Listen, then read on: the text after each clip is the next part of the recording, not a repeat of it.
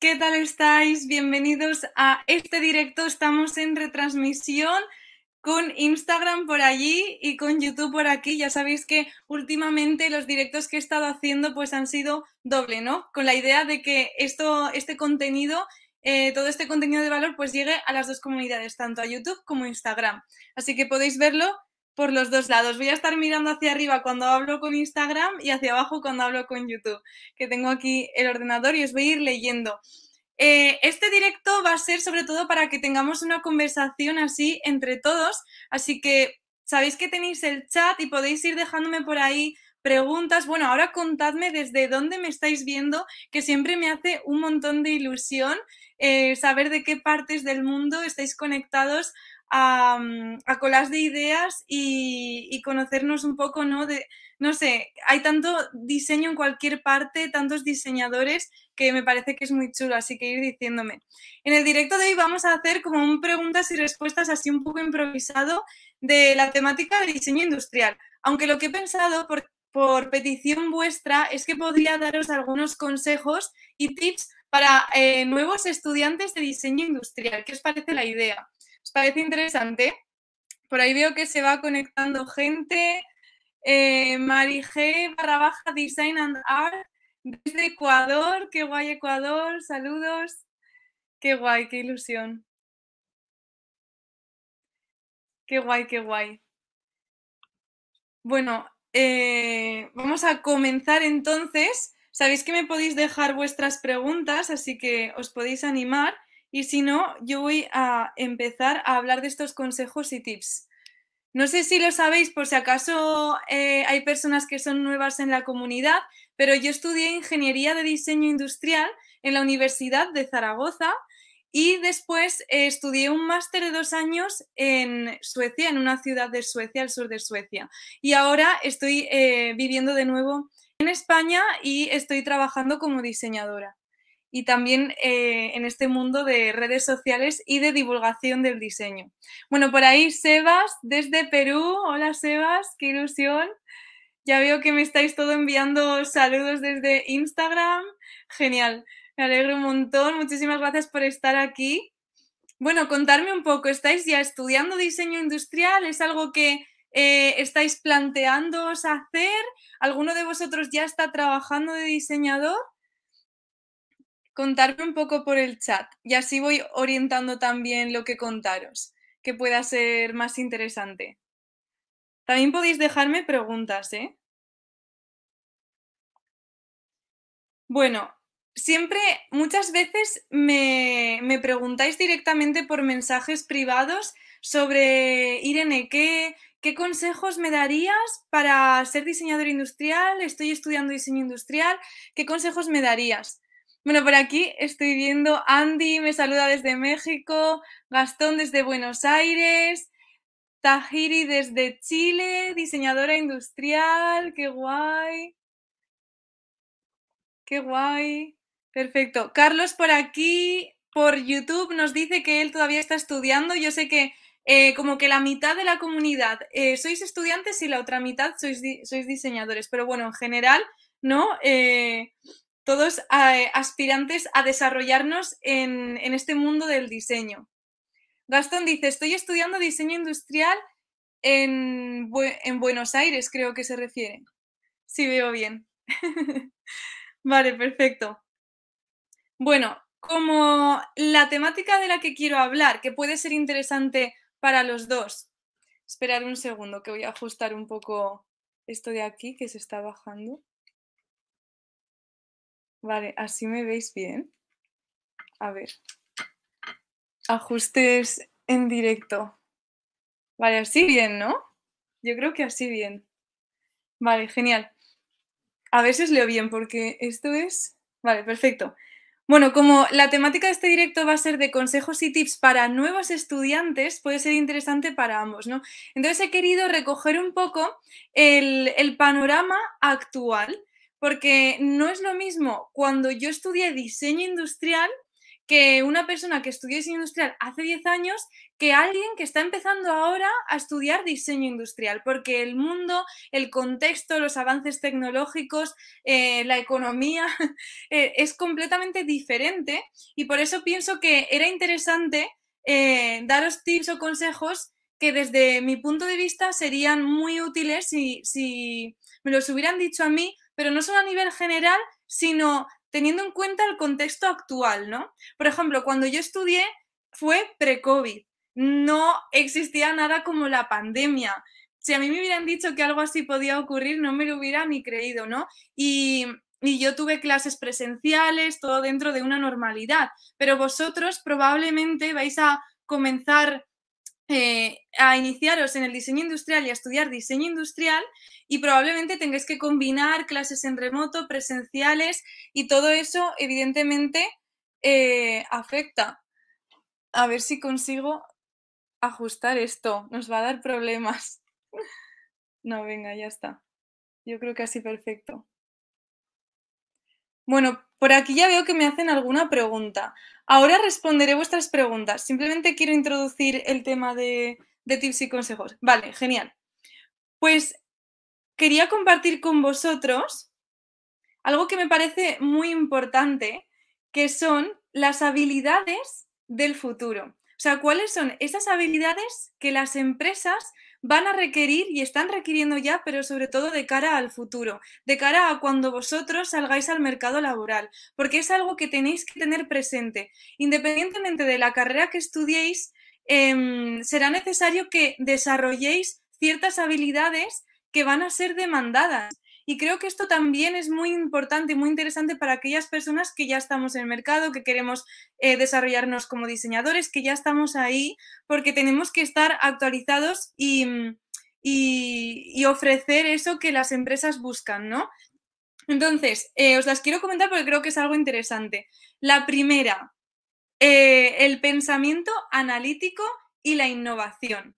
Y yo pienso que esto es algo que probablemente vayáis a aprender dentro de esta titulación de diseño industrial, porque para ser diseñador uno tiene que tener un pensamiento muy analítico, muy crítico, tiene que estar constantemente cuestionando su entorno, por qué esto es así, por qué esto es así, eh, cómo podría mejorarse, eh, identificar tanto tendencias como necesidades en las personas, identificar oportunidades, problemas a resolver. Entonces, a través de distintos proyectos, es verdad que esto es algo que, que, vais a poder ir desarrollando, pero que es muy importante que tengáis presente que va a ser una habilidad que luego va a ser demandada y que tenéis que, que trabajar en ello, ¿no? Y es algo que yo intento también promover desde Colas de Ideas, que, que tengáis un pensamiento crítico y analítico.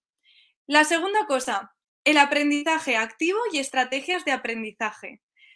Es decir, estar constantemente aprendiendo, ser autodidacta. Esto es algo que también va a ser muy demandado por las empresas y yo siento que los diseñadores vamos muy en esta línea porque muchas veces nos tenemos que buscar nosotros la vida. Desde la universidad no te lo van a poner todo mascadito y fácil para, para que tú simplemente llegues, hagas y ya está. Muchas veces te van a exigir cosas y vas a necesitar aprender por tu cuenta. También depende mucho de la universidad, de los profesores, del programa, pero es cierto que, que hay un salto entre ser estudiante previo a la universidad, ya sea en el colegio, instituto, así es como le llamamos en España, a ya ser estudiante en la universidad. En la universidad uno tiene que ser mucho más autónomo y luego cuando trabajas de cara a la empresa, aún más. Y yo creo que, que, que va por ahí, ¿no? Que las empresas van a demandar cada vez más pues personas que sean autosuficientes y autodidactas, que ellas mismas sean capaces de adquirir el conocimiento que necesitan, porque la, tecnología, las cosas cada vez avanzan más rápido y, y uno va a requerir de esto, ¿no? Así que muy importante también. Tercera cosa, resolución de problemas complejos. Cada vez el diseño va a tener que, las metodologías de diseño adaptarse a los nuevos problemas que cada vez son más complejos. Por ejemplo, hoy en día tenemos súper presente la sostenibilidad, ¿no? Y, la sostenibilidad es un tema bastante complejo y resolver un problema eh, que tenga presente tanto a las personas y el beneficio social como el beneficio económico y el beneficio medioambiental, pues hace que, sea un asunto complejo. Por eso yo creo que esta mm, habilidad también es otra habilidad que de alguna forma vais a ir desarrollando desde, desde la universidad, porque de eso se trata diseñar, de resolver problemas complejos.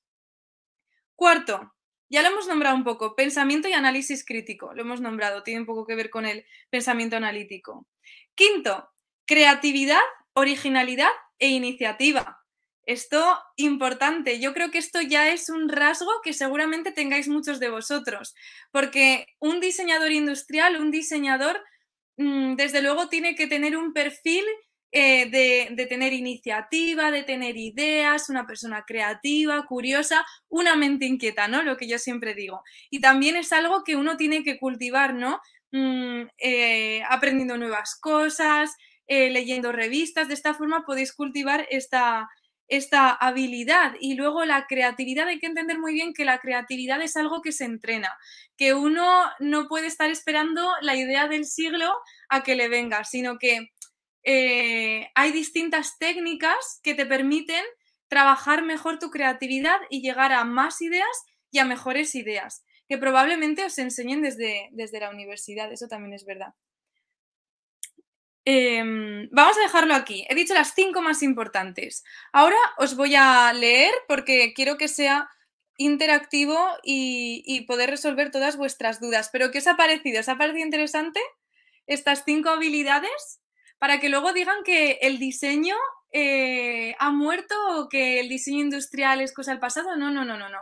El diseño es una profesión del futuro. El diseño es innovación, creatividad, resolver problemas. El diseño, desde luego, Em, cada día es más importante. Lo que pasa es que todavía queda mucho porque las empresas tengan pues esta cultura de diseño y valor en el diseño.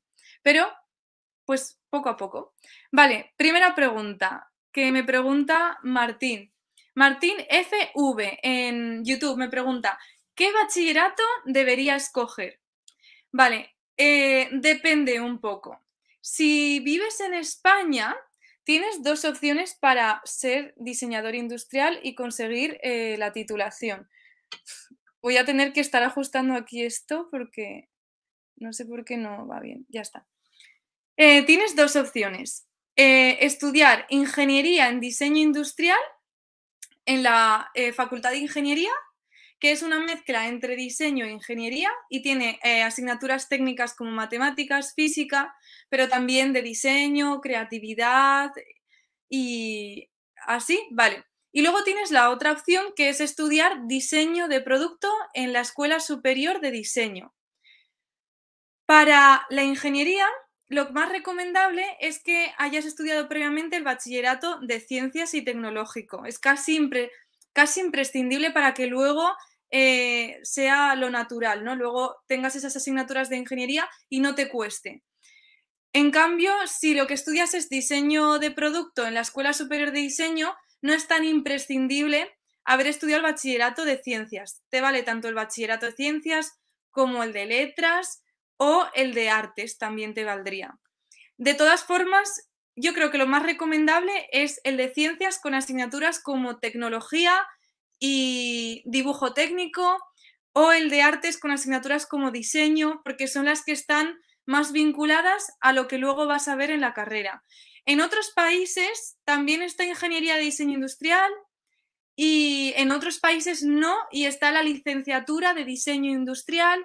Entonces, bueno, en general, eh, los estudios previos que tengan una vinculación con la tecnología y el diseño, pues es lo más adecuado. Espero haber respondido a tu pregunta. Martín. Vale, vamos a ver qué me preguntáis por aquí por Instagram, que creo que tenía una pregunta antes. Vale, Blue Piero, Blue Piero, creo que lo he dicho bien, me dice, hola Irene, ¿en qué países de Europa puedo hacer una maestría en diseño industrial? Muy buena pregunta. Pues en muchísimos países, yo creo que prácticamente en todos los países de Europa ofrecen algún tipo de maestría relacionada con el diseño. Yo lo que te recomiendo, si has estudiado ya diseño industrial, es que em, eh, escojas una maestría que te permita especializarte en algo, porque al final el diseño industrial es súper amplio, es muy amplio.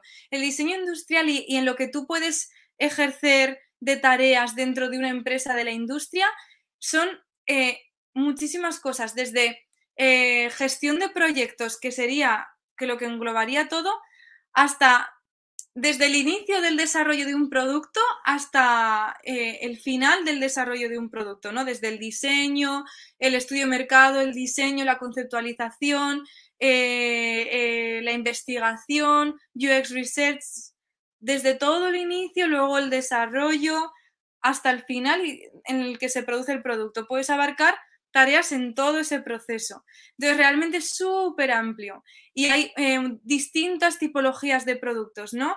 Están, yo qué sé, automoción, mobiliario, calzado, em, juguetería, electrodomésticos. Entonces, yo creo que si estudias un, si es diseñador industrial y quieres estudiar un máster, lo mejor sería, más que el país, que pienses en qué te gustaría especializarte. Eh, yo creo que eso es más importante. Hoy en día tienes másteres que se centran más en el tema de investigación como UX Research, de experiencia de usuario, tienes másteres que se centran en sostenibilidad, por ejemplo.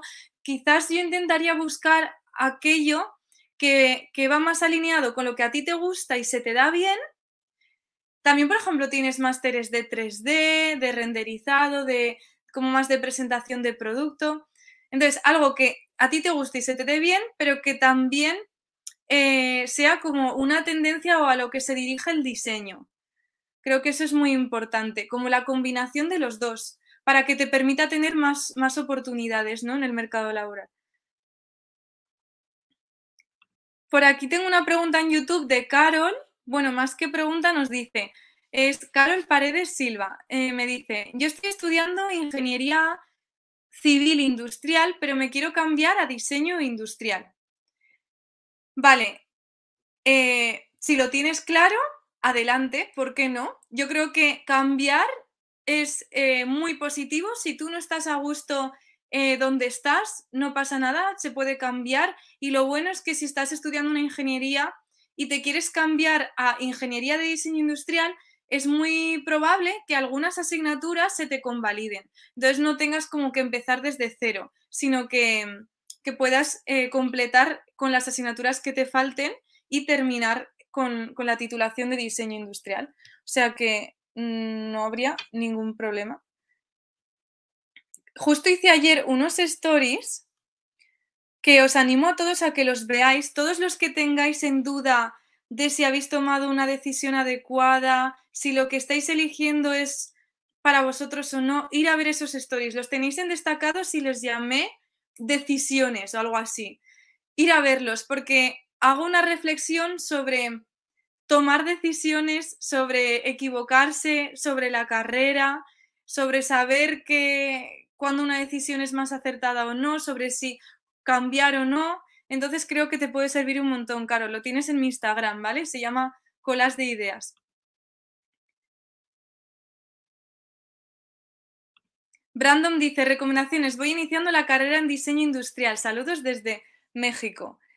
De esto iba el, el, directo de hoy, de dar recomendaciones. Os he hablado un poco de las habilidades que tendrán más presentes las empresas en el futuro y que más demandarán pero no os he dicho recomendaciones como tal. Tengo un vídeo en el que doy em, punto por punto un montón de consejos si estás pensando en estudiar diseño industrial. Ir a mi canal de YouTube porque ese vídeo os puede servir un montón. Eh, puedo buscar, luego busco cómo se llama y os lo dejo en la descripción, pero si bajáis es uno en el que en el que pongo, es algo así como tips o consejos eh, si quieres estudiar diseño industrial, es, algo así como se llama. Y bueno, yo lo que siempre digo, que es algo súper importante, que a mí me hubiera encantado que me dijeran cuando empecé, es ponle toda tu energía a los proyectos que realices desde la universidad, porque nadie te dice que esos proyectos van a ser el, el material que tú tengas para luego mostrar a las empresas de lo que eres capaz de hacer. Nadie te habla de lo importante que es eh, tener un portafolio que es como eh, un book, un, como un, libro, un PDF de esos proyectos que, que tienes que demuestran tus habilidades.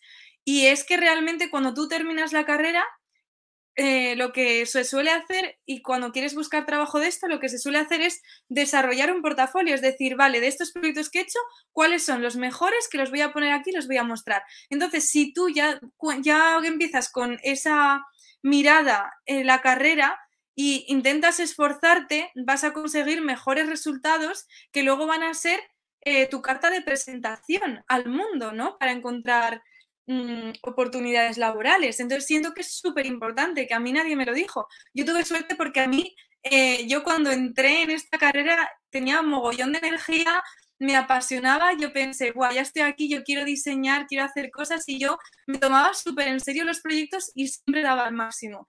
Y entonces luego tuve cosas muy chulas que mostrar, ¿no? Y, y tener un perfil muy competitivo. Pero esto no, podía, no tenía por qué haber sido así, porque tú a veces haces tareas y proyectos de clase que, simplemente las haces para superar la asignatura, para aprobar y ya está. Y, y nadie te cuenta que en el fondo es súper importante, porque luego eso formará parte de tu portafolio y determinará que te cojan a ti en lugar de otra persona. Así que mi mayor consejo es que pongáis mucha dedicación en los proyectos que hacéis, tanto en el proceso de diseño para llegar a un buen resultado, un buen concepto, una buena solución funcional, ¿no? Como en la presentación, en lo, en lo bueno que sean los renders, la presentación. Creo que eso es, vamos, el mejor consejo que os podría dar.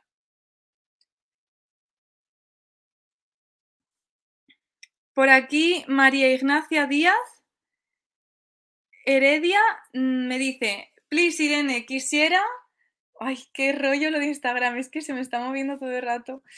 Esperaré un segundo, a ver si consigo ajustar esto y dejarlo fijo porque... A ver, es que como pesa el móvil, pues se me va moviendo. Yo creo que ya está. Esperemos que funcione. bueno, continúo. Eh, María Ignacia dice, please, Irene, quisiera recomendaciones para hacer un portafolio. Yo suerte aún tengo tiempo porque mis pasatías empiezan en dos semestres más. O esa recomendación que sea un vídeo entero de eso.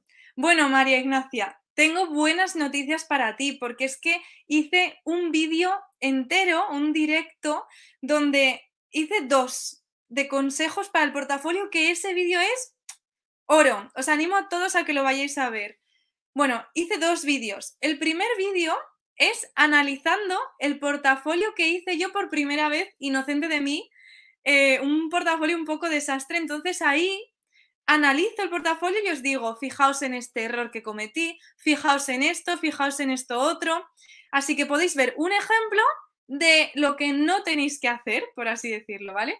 Y luego hice otro vídeo en el que os mostraba el portafolio en el que estuve trabajando un montón para encontrar eh, una empresa para hacer mi trabajo de fin de máster, mi TFM, que os puede servir como ejemplo, porque los portafolios es un mundo y cada uno tiene el suyo y cada uno tiene su portafolio personal que va a ir pues vinculado a, lo que quiere transmitir a la persona, su marca personal, pero os puede servir como ejemplo y también os doy tips pues de cómo estructurarlo, cómo seleccionar los proyectos, qué es lo que hice yo, un poco basado en mi experiencia y en... Y...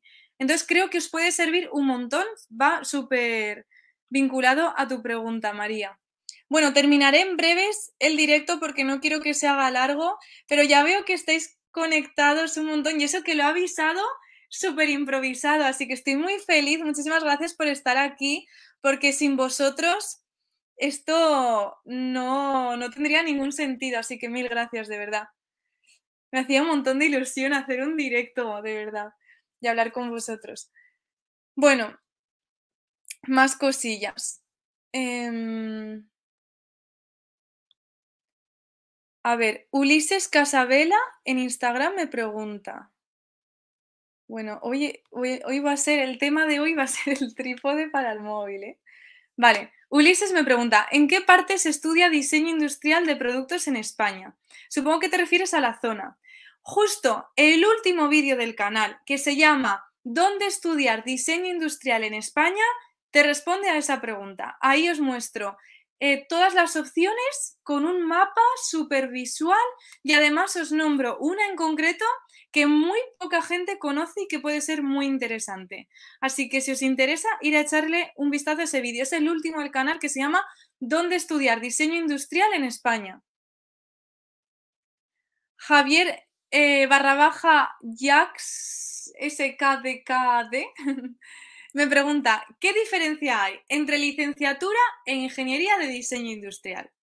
Pues la propia palabra lo indica. Licenciatura de diseño industrial se diferencia en ingeniería de diseño industrial en la palabra ingeniería. La diferencia es eso, que en la ingeniería de diseño industrial, además de aprender lo que aprende un diseñador industrial, también aprendes otras cosas un poco más técnicas y más del mundo de ingeniería. Esa es, la diferencia. Pero luego en la práctica, a la hora de ejercer, mm, más o menos un ingeniero en diseño industrial como un diseñador industrial pueden llegar a realizar más o menos las mismas tareas o estar más o menos en los mismos puestos. Son simplemente mm, formas distintas ¿no? de tener una titulación que te permite ejercer de diseñador industrial. Es cierto que los ingenieros en diseño industrial pues podemos llegar a hacer cosas más técnicas, más vinculadas a desarrollo de producto, a la ingeniería, a, planos, oficina técnica. Em, tenemos más conocimiento sobre cómo funcionan los productos, el interior y, la mecánica, la tecnología interna, ¿no? Pero ambas son totalmente igual de aptas. Son dos formas distintas de, estudiar esto. Mm.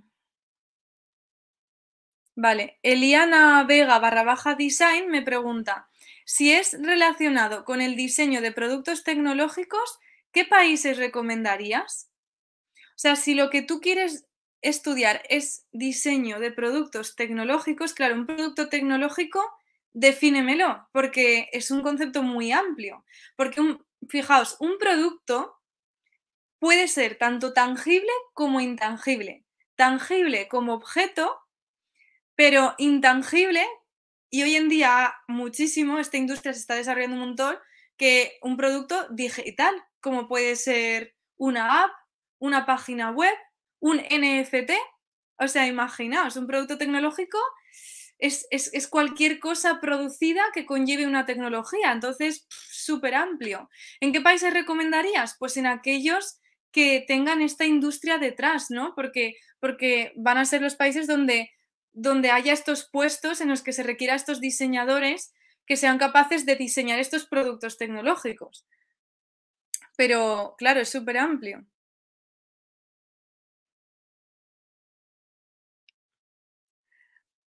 Eh, barra baja Cri57 Ian barra baja dice, te felicito por todos los tips que siempre das de diseño. Te admiro. Saludos desde Chile. Qué ilusión. Saludos desde España. Muchas gracias. Me alegro un montón que os sirva de ayuda porque es lo que más me llena de crear contenido en redes sociales y de compartir pues mi pasión y, lo que sé sobre este mundo es, es que de verdad os sirva, que sea útil para vosotros. Es como mi, mi misión.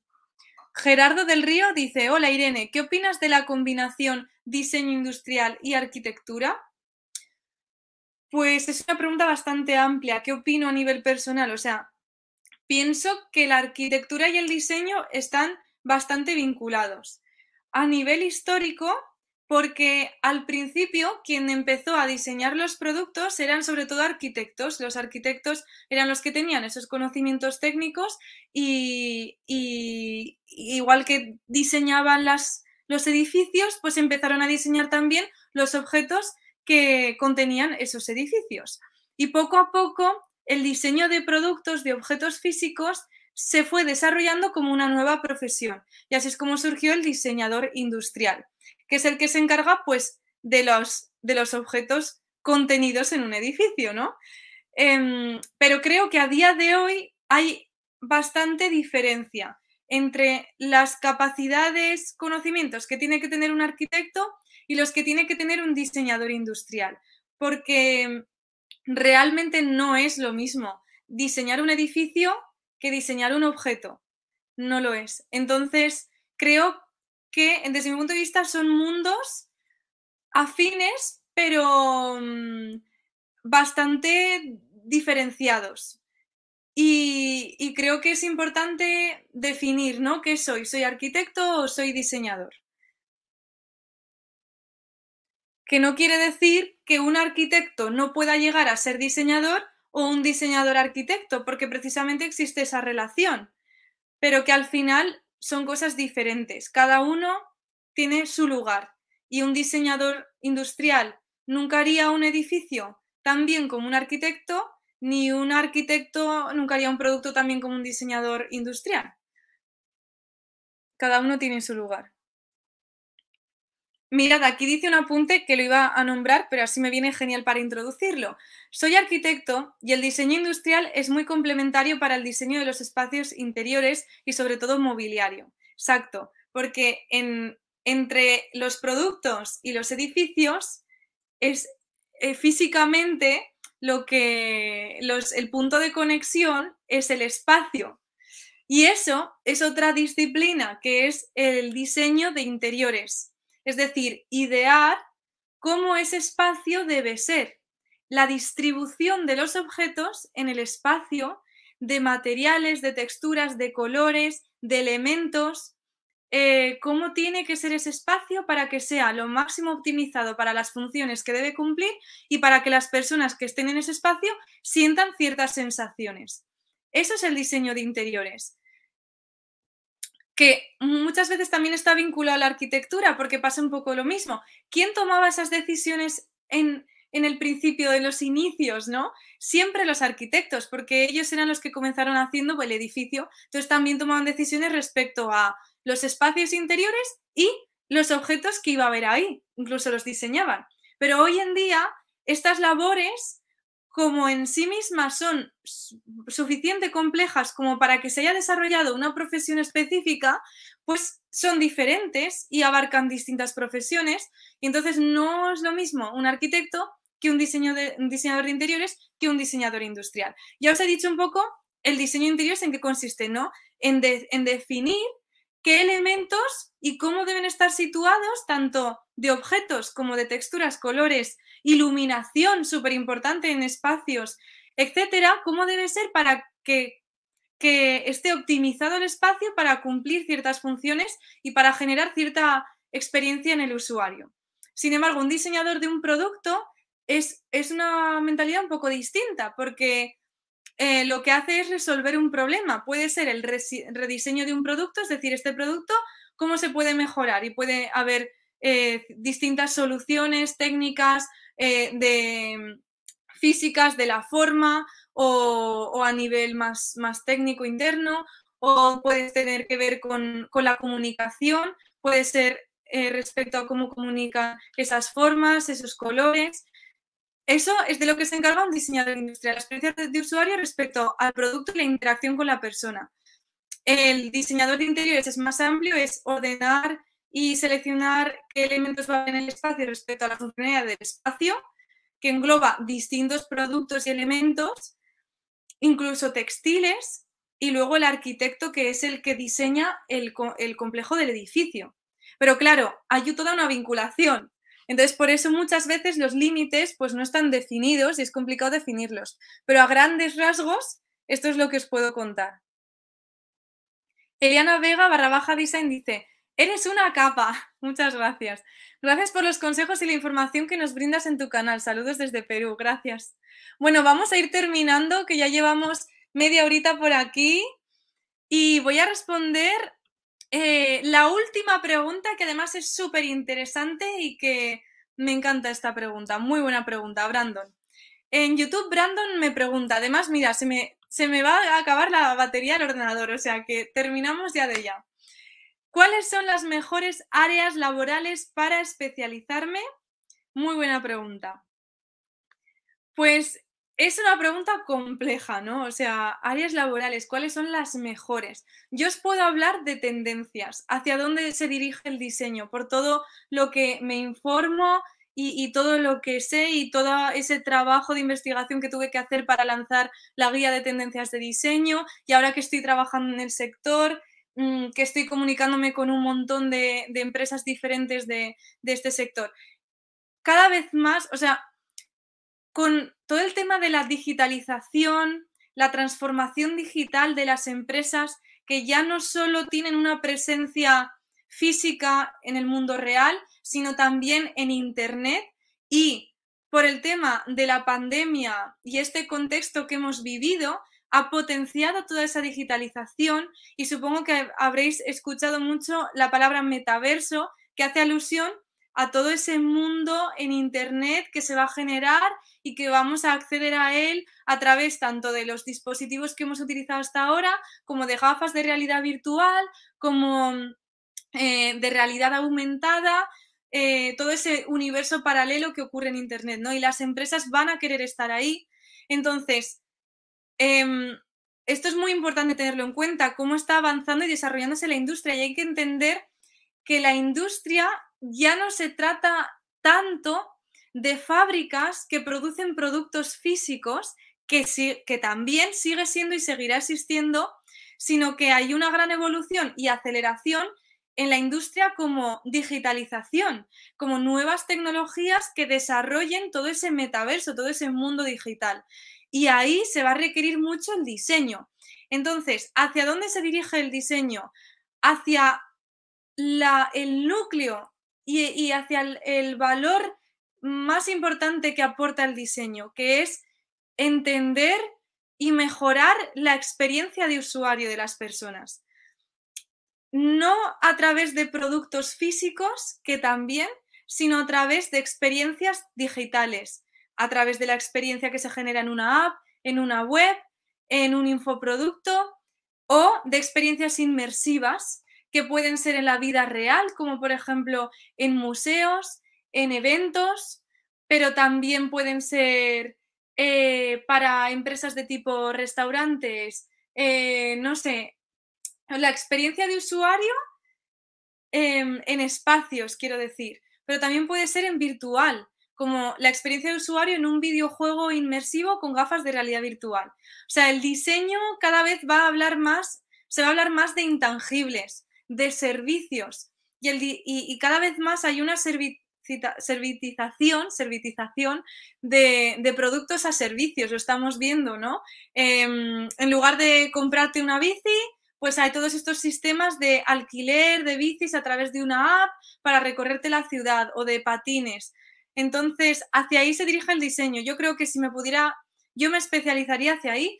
Y otra vertiente más vinculada al producto físico es eh, todo el tema de, eh, bueno, esperad, he dicho eso, digitalización, experiencia de usuario, diseño de servicios, diseño intangibles, y esto también está vinculado por el tema del metaverso con el diseño 3D. O sea, que todo, es, todo eh, este conocimiento respecto a mm, diseño 3D, animación, todo esto también es un mundo, ¿no? Que se está desarrollando. Y luego, por otro lado, más vinculado al producto físico y la evolución del producto físico es desde luego la sostenibilidad.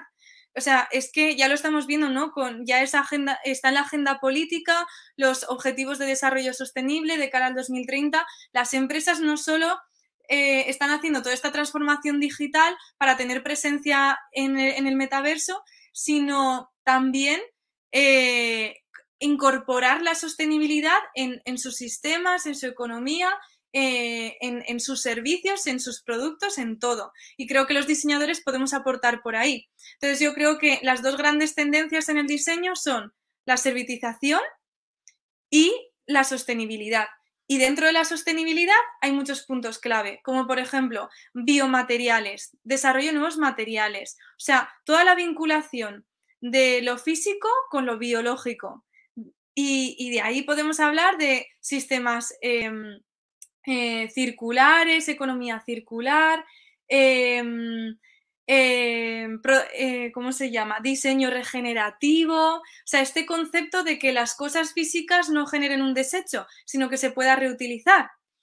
Y, y, eso os cuento, ¿no? O sea, es un tema que me apasiona y súper amplio, súper complejo, pero bueno, os puedo contar esa, esa visión un poco así resumida. Y con esto terminamos, que me pone por aquí Rino, no, me alegro que os haya gustado, muchísimas gracias por estar hoy aquí, de verdad, me encanta. y espero que os haya servido al menos de inspiración, que hayáis aprendido algo, que os haya resuelto alguna duda. Cualquier cosa, ya sabéis, me podéis dejar en comentarios vuestras dudas, que yo siempre respondo comentarios. Espero hacer un directo prontito y nos vemos siempre, cada semana, los domingos, que son domingos de diseño, por aquí por YouTube. Ya lo sabéis, con un nuevo vídeo. Os recomiendo que vayáis a ver el último vídeo que hice, que es de ingeniería inversa ¿Qué es eso? Es, un, eh, es una forma de aprendizaje muy interesante si estáis metidos en el mundo de, diseño de producto físico, de diseño industrial.